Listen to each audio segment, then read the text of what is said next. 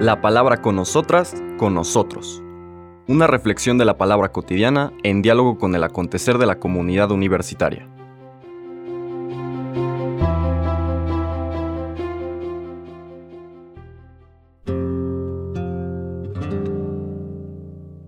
Hola, buenos días. Bienvenidas, bienvenidos a la palabra con nosotros, con nosotras. Hoy viernes terminamos nuestras reflexiones de esta décima primera semana del tiempo ordinario. Seguimos nuestro recorrido del Evangelio de San Mateo en ese capítulo 6, versículos del 19 al 23. Ya quedó atrás este segmento donde la invitación es a purificar la vida devocional, la vida piadosa, centrarla en Dios, pero no en cualquier Dios, en el Dios vivo. Hay que tener mucho cuidado que nuestras obras devocionales no estén dirigidas al ídolo que crea nuestro ego para que lo sigamos alimentando. Se trata de matar de hambre al ego para que, liberados, liberadas de ese parásito, podamos crecer en nuestra dignidad de ser personas, hijos, hijas del Dios vivo. Describió eso y ahora vamos a empezar una nueva enseñanza. La enseñanza que tiene que ver con dónde están los tesoros, cuál es la riqueza, qué es lo que el ser humano está llamado a darle mayor valor.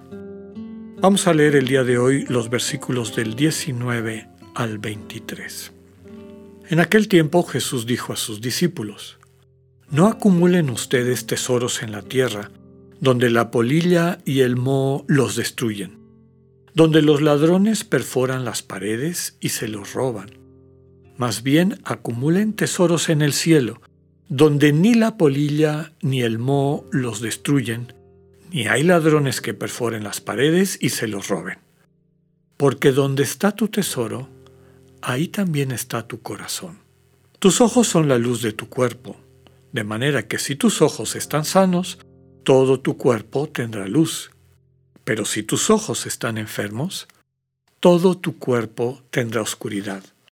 Y si lo que en ti debería ser luz no es más que oscuridad, qué negra no será tu propia oscuridad.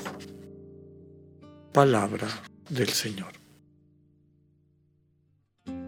Este texto que acabamos de escuchar, esta introducción a lo que después será tal vez uno de, no solamente de los cúlmenes del Evangelio de San Mateo, sino, siento yo, de, de todo el Nuevo Testamento, que es lo que se ha llamado el discurso de la providencia divina.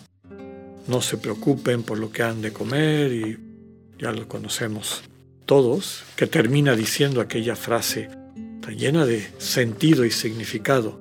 Busca primero el reino de Dios y su justicia y todo lo demás vendrá por añadidura. Lo que acabamos de leer es la introducción de eso que no vamos a leer porque tocaría el día de mañana y aunque leyéramos el texto del sábado de la decimoprimera semana del tiempo ordinario, Mañana es la fiesta de la Natividad de, San Juan Bautista y eso implica un cambio de evangelio. Pero déjenme empezar por este preámbulo a ese gran discurso de la providencia y terminar tal vez con un par de reflexiones sobre su sentido. Me lleva a recordar una de las meditaciones, contemplaciones magistrales de los ejercicios espirituales de San Ignacio y es la que él llama las dos banderas. En las dos banderas el Señor presenta la bandera de Cristo y la bandera del mal espíritu. El Señor Jesús, al cual describe en un lugar sencillo, hermoso y eh, gracioso, pero subraya eso sencillo, y lo compara con el lugar donde está el mal espíritu, al cual describe en un trono. Trono, con humo y no sé qué, pero bueno, lo fundamental es eso, trono. No dice, y el Señor en su trono, Jesús no está en un trono, está en un lugar sencillo. Ambas, ambos capitanes que tienen su propia bandera, es decir, su proyecto, tratan de convencer y adoctrinar a las personas que los siguen.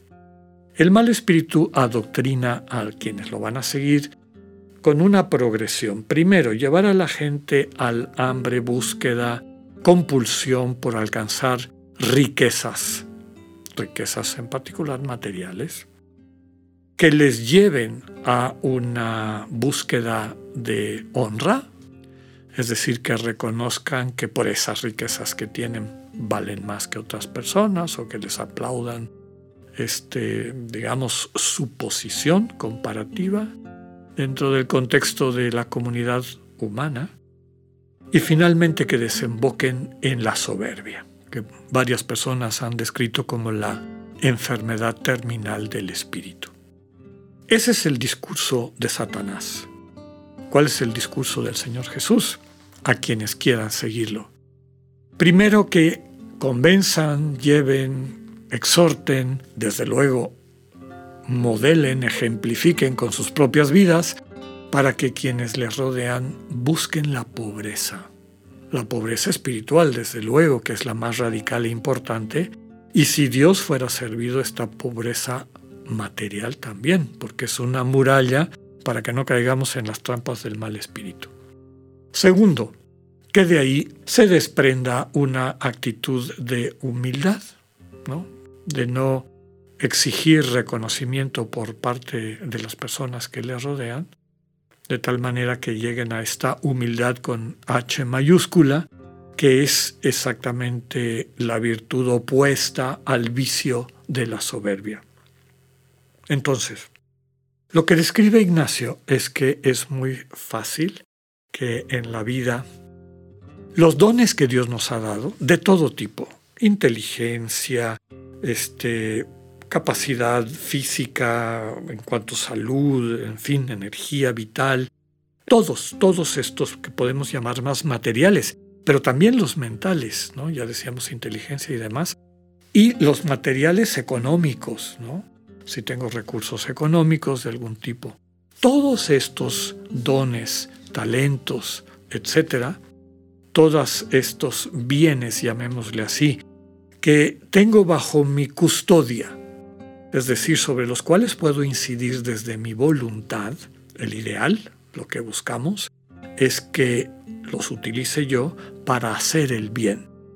Que nunca olvide que en el proyecto de Dios lo central son las personas y todo lo demás está en función del crecimiento de la relación de amor entre personas sobre la que se construye la comunión, es decir, la naturaleza del Dios en el que creemos, que es comunión de personas que se aman, Padre, Hijo y Espíritu Santo, y que todas estas cosas materiales, mentales, podríamos decir, este, tangibles o intangibles, son pretextos para ejercitar el amor. Si tengo inteligencia, amar con ella, servir con ella, si tengo capacidad administrativa, organizativa, servir con ella. Si tengo un don creativo impresionante en la música, artes plásticas, servir con eso, amar. O sea, convertir todo en una bendición para la gente que me rodea. Y lo mismo si tengo plata, si tengo propiedades, cómo eso que tengo yo se puede convertir en una bendición, en un vehículo del amor, para encarnar el amor, esa relación de persona a persona que es parte del misterio divino. Aquí el problema es que cuando el mal espíritu no se engaña, lo que son dones se convierten en riquezas. Es decir, pongo mi seguridad en esas cosas y por lo tanto me da mucho miedo gastármelas en otra cosa que no fuera alimentar mi ego. Y entonces lo que había sido un don se convierte en riqueza. Y esto es lo que dice aquí. Ten cuidado que los dones que Dios te ha dado no se te conviertan en riquezas, porque esas se las come el mo, es decir, con los años se acaban, con un cataclismo este, geológico o político, puedes perder todas tus riquezas materiales, tu platita, tus propiedades, el verdadero tesoro es el amor que vas construyendo. Ten mucho cuidado que eso que Dios te ha dado para que ejercitándolo como vehículo de amor te ayude a madurar en el amor, no se convierta en riqueza que termina matándote. Pidámosle al Señor la gracia de discernir la diferencia entre don y riqueza y que todo lo que está bajo nuestra administración sea siempre vehículo de amor. Que tengas un buen día, Dios contigo.